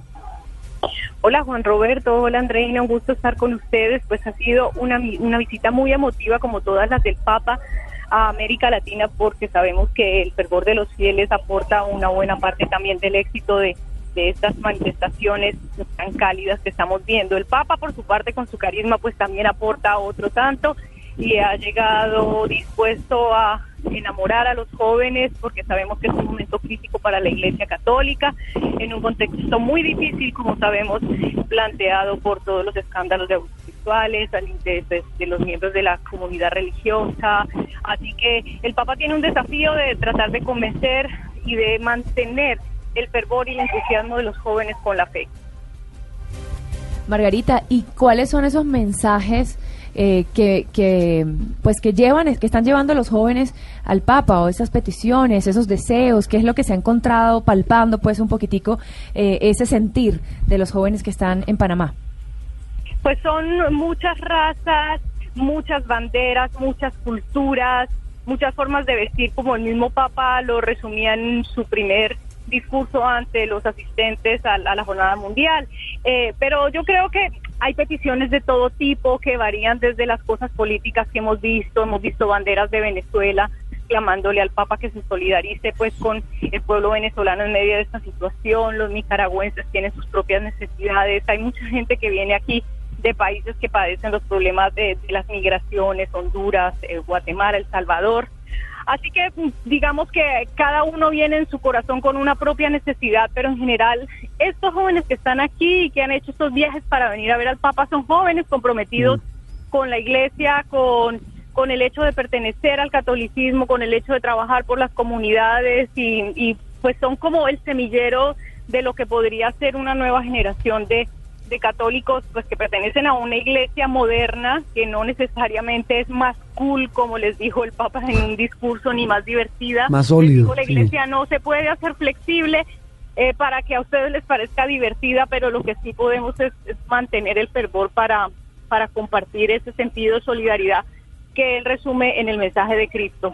Mm, sí, que esa es la gran dualidad de la iglesia, amoldarse, Margarita, a las nuevas realidades de la sociedad contemporánea o simplemente de manera cosmética tratar de, generar empatía o comunión con estos jóvenes. Eh, Margarita, sobre ese tema final de la pederastia, el que usted menciona, ¿el Papa ha hecho alguna alusión, ha hablado del tema en esta visita a Panamá? No, ninguna, Juan Roberto, por supuesto, siempre es una gran expectativa eh, oírlo hablar porque uno piensa como periodista en qué momento va a tocar esa herida abierta.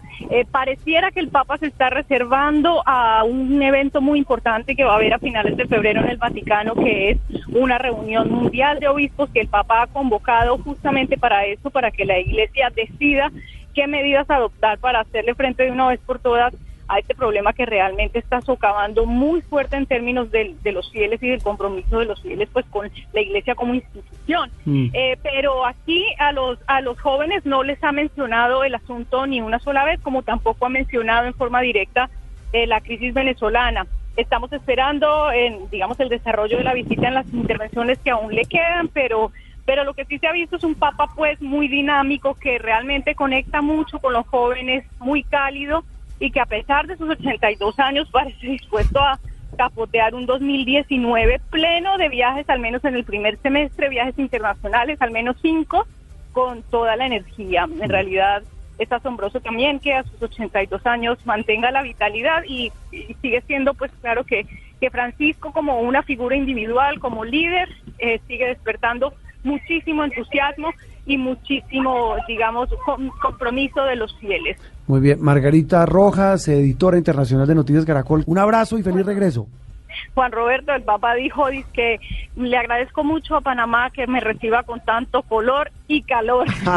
No, es que estamos hablando nos despedimos. de, de un calor de casi 40 grados centígrados, una humedad de casi el 95%. Es la zona donde más llueve en el mundo, porque recuerden que es ahí el tapón del Darién, límites entre Colombia y Panamá. Margarita Rojas, hablando de la visita del Papa Francisco en la Jornada Mundial de la Juventud, no habla de la pederastia, un tema, Mónica, del que sí ha hablado un periodista colombiano. del que habló un periodista colombiano, del que ha venido hablando porque además ha participado en varias investigaciones y una de esas columnas en las que hace señalamientos mm, bien importantes salió esta semana, se publicó esta semana.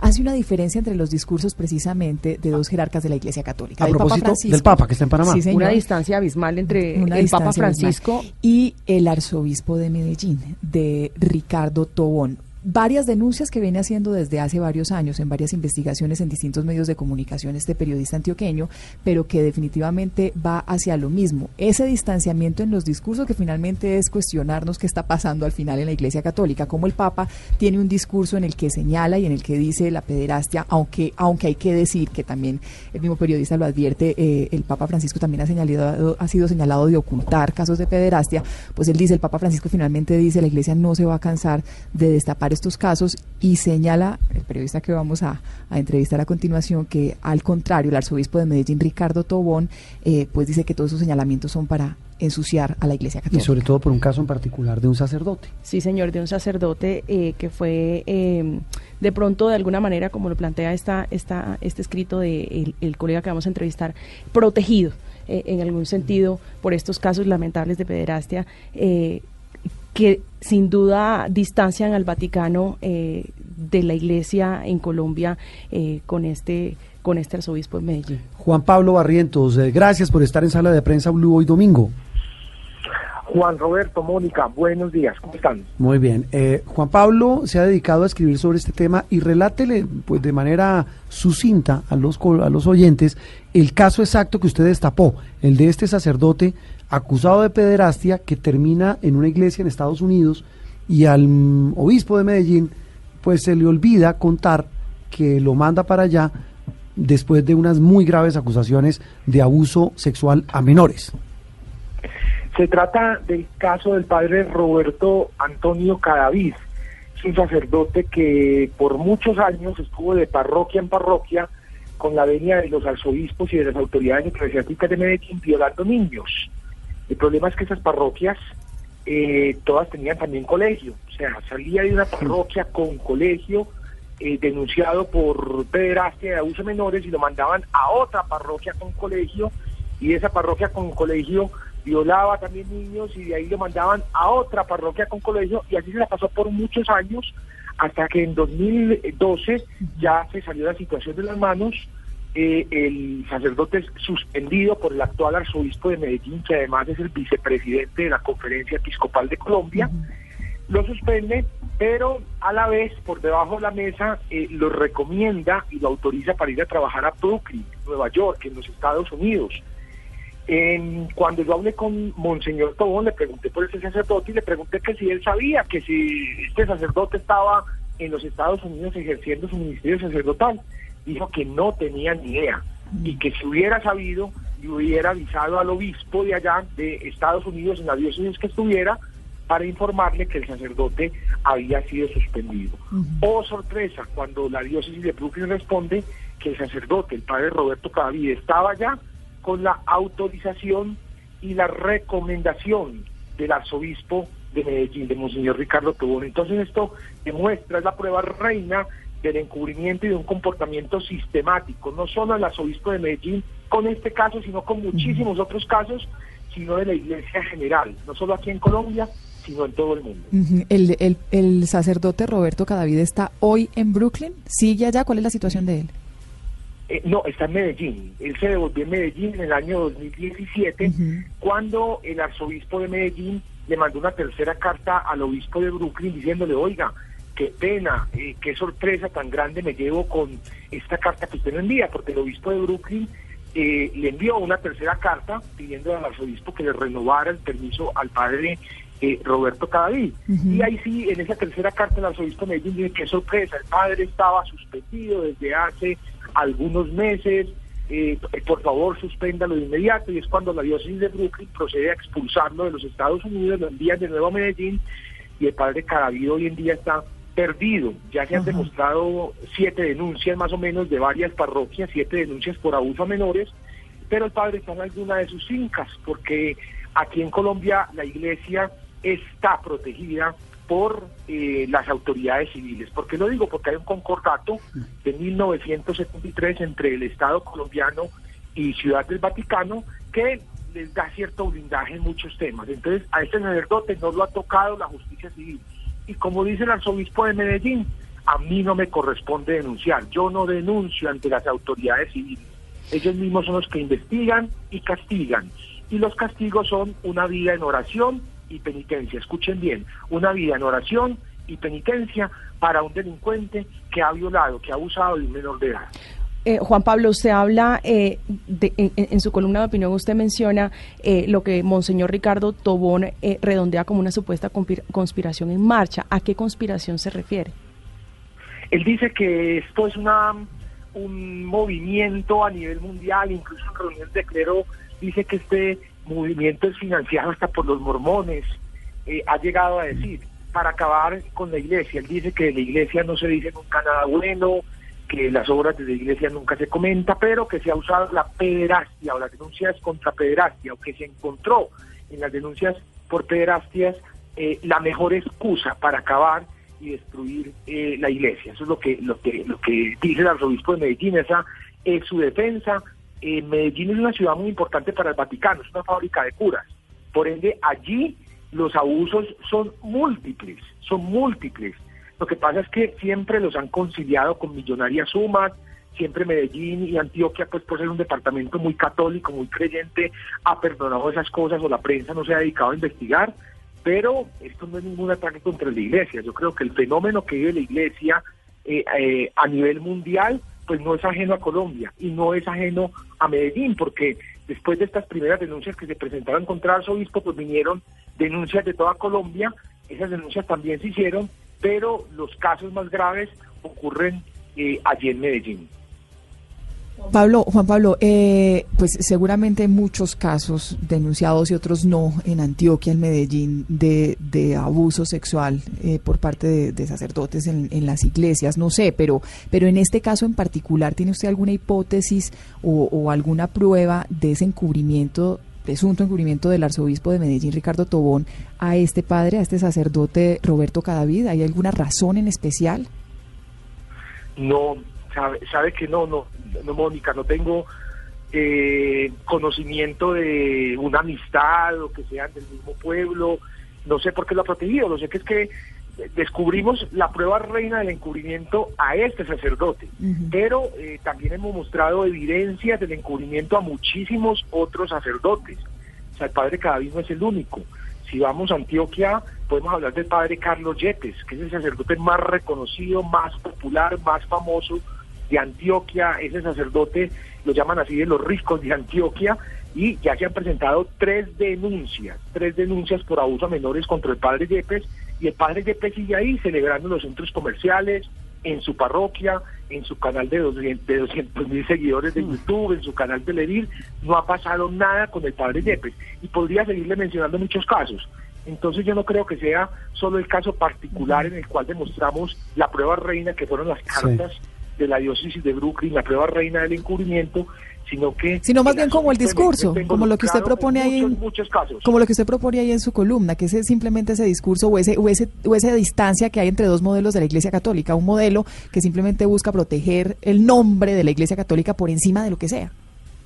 Así es, así es, porque y el Papa ha hablado pues eh, abiertamente del tema. El Papa incluso le ha agradecido a los medios por darle, darles voz a las víctimas. El Papa ha dicho, preséntense ante la justicia, ustedes tienen que pagar ante la justicia. Y mientras tanto, Ricardo Tobón dice, no, yo no denuncio, la iglesia no denuncia. Los medios de comunicación han sido usados para hacerle daño eh, a la iglesia. Este es un movimiento mundial para socavar los esfuerzos de la iglesia eh, que, viene haciendo la iglesia desde hace muchos años, nos quieren quitar autoridad, nos quieren quitar nuestra filosofía. O sea, no ha entendido que es que en Chile, aquí cerquita o más en el sur, pues ya, ya, han rodado la cabeza de, más de cinco obispos, precisamente porque estuvieron involucrados en el encubrimiento de un solo sacerdote, el padre Caradima. Entonces, no sé si es que él no ha entendido que, que este fenómeno es mundial y que al ser mundial también toca a su ciudad, una ciudad como Medellín, que es muy importante para el Vaticano. Y digo importante porque una ciudad es importante para el Vaticano en la medida en que tiene muchos curas, o en la, medida en que se cuentan los curas eh, por católicos que, hay en esa ciudad. Es la región de Colombia con más religiosos católicos. Pues, pues, Juan Pablo, eh, sí, una pregunta final, perdón, lo interrumpo. ¿Por qué tanto interés en el tema? O sea, ¿de dónde le surgió a usted ese interés en un tema tan complejo y tan difícil? De Juan Roberto, de una de un pequeño detalle, de un pequeño dato sale una gran investigación. Mm. Yo me fui a ver la película Spotlight cuando salió. La, estaba recordando oyéndolo usted. Sí, y entonces al final de la película, los créditos, si usted se fija con atención, salen cuatro pantallazos, dice, y en otras ciudades de Estados Unidos y del mundo se han presentado... Y sale la lista de las ciudades y pueblos, sí, lo recuerdo muy bien. Mm. Exacto, y en la cuarta, en el cuarto pantallazo de ciudades del mundo sale Medellín en, el en la mm. tercera línea. Es la única ciudad colombiana.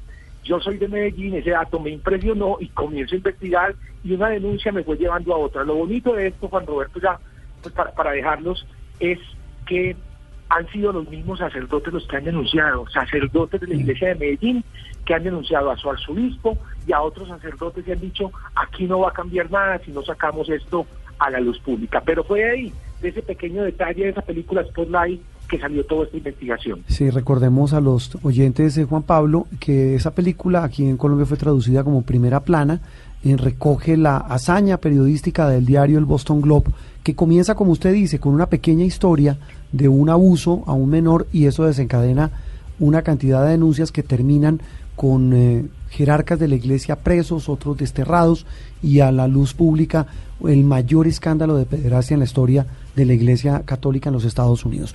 Juan Pablo, un gusto saludarlo como siempre y gracias por atendernos. Gracias a ustedes por la invitación. Tema complejo, tema duro, tema difícil en este final de sala de prensa Blue. Eh, cambiamos radicalmente de tema, don Miguel Garzón. Gusto saludarlo en este domingo. ¿Cómo está? Señor Sazo, buenos días. ¿Qué tal? Bienvenido, señor Miguel. La camiseta de hoy tiene. Hoy es de Rocky contra Cloverland. A ver, ¿esta cuál es? Eh, Rocky 3. Rocky Bien, sí, Uy. Eh, lo derrota y después la revancha le gana. Sí, señor. ¿Sabe por qué? Porque es que este fin de semana se estrena Creed 2 que es la, la segunda parte del hijo de Apolo Creed. Sí, que Apolo también Creed, se vuelve... que es que se vuelve en esta, que usted tiene la camiseta, el entrenador de Rocky. Apolo Creed, no, Apolo Creed. No, no, no, no. O sea, Apolo, no, en Rocky 3 eh, Apolo Creed se convierte en el entrenador de Rocky contra Mr. T. No, ¿No es en la 2 que muere Apolo Creed? No, señor, muere en la 4 contra el ruso Iván Drago. Iván Drago. Perdóneme. perdóneme, pero a mí usted no me gana en ese tema. Es que Juan Roberto es que Juan Roberto sí la vio en estreno, en cine. En, ah. no sea abusivo, usted no sea abusivo si quiere seguir con espacio en este programa. Me dijo Cucho, me dijo No, señor, no, no. Experiencia. Habría que hacer como Juan Roberto en voz popular, eh, como Juan, sí, como Juan. Jorge Alfredo. Jorge Alfredo, perdón, en voz popular y decir, se me va, se va, se, me va, se me va de este programa programa ya. Pero ¿sabe qué es lo peor? Que tiene razón. Esa película que usted tiene la camiseta es de 1985. 84, 85. Es comienzo del 85. Éramos unos niños. unos críos. Yo Éramos tenía cua- quienes. Mo- eh, Yo- María yo- Camila no había yo, nacido. Jorge Alfredo y yo. Jorge Alfredo. No, yo también tenía cuatro años. Jorge Alfredo era un niño hace cuánto. Eh, Camila a, no había nacido. a ver, oiga, de, no saboteen a este ya, pobre. ya, sí, sí. Mónica, no se burle. Es que- no, es que usted dijo que había que bajarle la temperatura un poquito al programa, Sí, entonces estoy muy bien. ayudándole. Pero, pero se le fue la mano. Miguel Garzón, el estreno de Creed 2. Sí, Creed 2 este fin de semana. Pero ya que estamos hablando de cine, esta semana la noticia, creo que, que más eh, de la que más habló la gente, fueron las nominaciones a los premios Oscar, que ya se conocieron esta semana. Y la gran triunfadora, por decirlo de alguna manera, con estas nominaciones es la película Roma, que es dirigida Cuarón. por Alfonso Cuarón, sí señor, que ya se ha ganado varios premios, se ha ganado... ¿Quién la ha visto aquí? Está en Netflix. Yo la vi. Yo. Yo he intentado tres veces, Pero me duermo. Empiezo con la que he intentado, porque no la acabo de ver. porque me duermo. Pero, pero, pero, pero Esta- voy a esta- seguir intentando. Esta canción que creo que es de Leo Dan, Sí. es de los años 70, es casi que una de las canciones como banda sonora de la película, porque es cuando ya está, si no estoy mal planchando, Y no ha sido grabada en reggaetón. No tiene. es en, bl- en blanco y negro. Ajá. No nos pruebe, no nos pruebe. Esta, muchacha, esta muchacha sí saben quién es Leo Dan. Sí.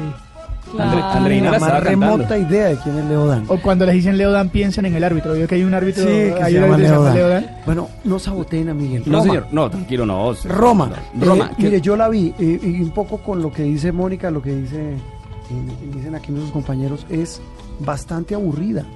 Es eh, lenta. dormirse. Es lenta, de pronto Y es en la blanco y gente negro. es en blanco y negro, un Y, blanco y, y negro. voy a decir una cosa, ustedes me van a decir, eh, o sea, me lo dijo, no se entiende.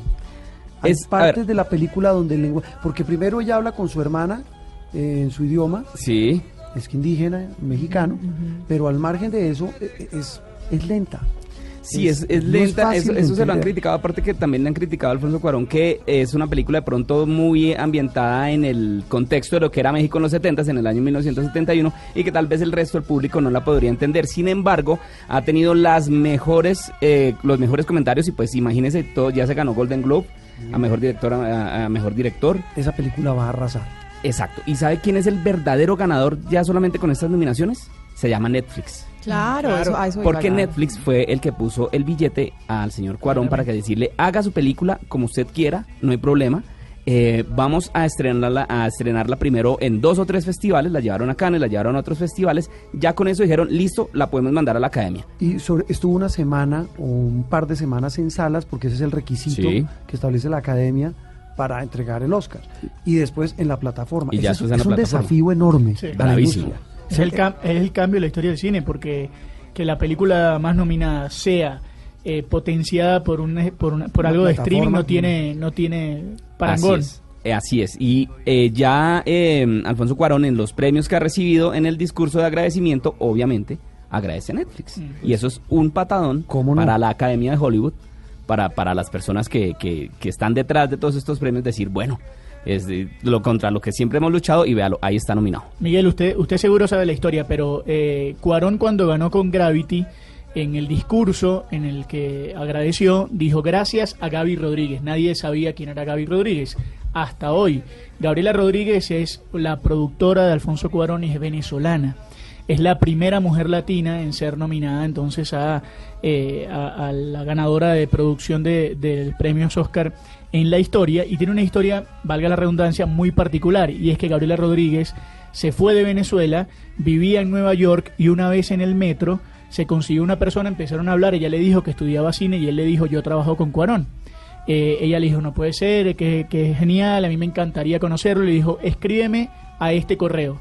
Ella llegó a su casa, dudó en hacerlo, pero igual le escribió y escribió y mandó su, su hoja de vida a ese correo y unas semanas después el propio Cuarón la llamó por teléfono y hoy en día es la mano derecha de Cuadrón, de Cuadrón y maneja su productora en Londres, aparte de vivir entre Londres y Nueva York y estar nominada al Oscar. Y ahora Pues estará en. Los Ángeles, en los Oscar. Don Miguel, gracias. Una película No. entonces que eh, no se ve en cine sino en streaming, que para muchos es aburrida, va a ser la gran ganadora de los Oscar por encima de las grandes producciones de Hollywood. Y una última controversia, Señor. la protagonista, Yalitza Aparicio. La que es profesora de preescolar. Exacto. Ahora está también nominada a Mejor Actriz al lado de Glenn Close, al lado de Lady Gaga, al lado de grandes actrices que, bueno, también ha sido muy criticado eso, pues no sabemos. De pronto cuál es el mérito que le ven a doña Yalitza, pero ahí está. Una, una cosa final. Ay, eh, pero le dieron muy duro. le dieron me muy gustó. duro. A mí también. Eh, Eso sí, es decir, el papel, yo creo que ella. No, es un papel bueno y la película tampoco es que sea tan Exacto. mala. No, no, la película no es para ganar, para, en mi opinión, para ganarse un Oscar, pero es una buena película. O sea, a mí me gusta, me parece bonita. No, es, es conmovedora. De, Mm, de sí, hecho, mucho. cuando uno pasa la primera escena que es la lavada del piso, ya uno le coge el tiro. Ya uno le. Ah, uno esa se es la engancha. clave. Hasta ahí tengo que llegar. O sea, el consejo ¿Llego que les doy es Gracias. Sí, insista en ver la No, lavada del piso. Yo Porque además, que lo, lo mencionaba creo que esa lavada del piso. Felipe Zuleta o algo mañana lo mencionaba y es muy, muy sabio lo que él dice. Esa lavada del piso, después al final uno entiende por qué. La lavada de la caca. La lavada de la caca Sí, del los perro. perros, todos los días. Todo, pero, pero eso tiene una connotación. Eh, estamos llegando al final. Eh, libros para recomendar. Lecciones para el siglo XXI de un genio, Yuval Noah Harari. Solamente una cosa. Él explica en este libro todo lo que hemos hablado hoy. Eh, las falsas noticias, por qué Donald Trump es presidente y por qué hoy la sociedad es lo que es. Lecciones para el siglo XXI. ¿Qué pasa esta semana con Odebrecht? Esta semana siguen declarando los señores eh, exdirectivos de Odebrecht eh, que están en Brasil y que están prendiendo el ventilador. Vía satélite. Sí, señor, vía satélite. Hay que decir que no han querido dar la cara de manera, digamos, eh, por streaming, como lo están haciendo desde Brasil, ante un juez en Colombia y donde han eh, revelado un poco más detalles del entramado de corrupción de la multinacional. ¿Qué pasa con Hidroituango? Estamos pendientes del embalse, tiene que llegar a la cota 405, a finales de semana estaba en 395 y se espera que llegue a esa cota para llegar a vertedero, ahí se cerraría casa de máquinas. ¿Qué pasa con el fútbol? Jornada que comenzó el día viernes, que también tuvo partidos el día de ayer, pero que hoy tendrá eh, la final de vuelta de la Superliga entre Deportes Tolima y Junior con transmisión de Blue Radio y tendrá partidos interesantes como el debut de su equipo, Millonarios frente a Envigado a las 8 de la noche. Bonita la camiseta. ¿Y qué pasa con Venezuela? Eh, tenemos nuevo presidente. ¿Qué va a pasar? Ya eh, las elecciones está. Tenemos fecha de elecciones. Amén. ¿Seguro? Eso va a pasar. Muy bien. Con las predicciones sobre Venezuela terminamos, con las noticias, con el análisis, con la música, el cine. Los dejamos. Feliz resto de domingo para todos. Si yo sé que es a mí a quien quieres, no podrás ser feliz con ningún otro, pues conmigo conociste el amor, sí, el amor, sí, el amor.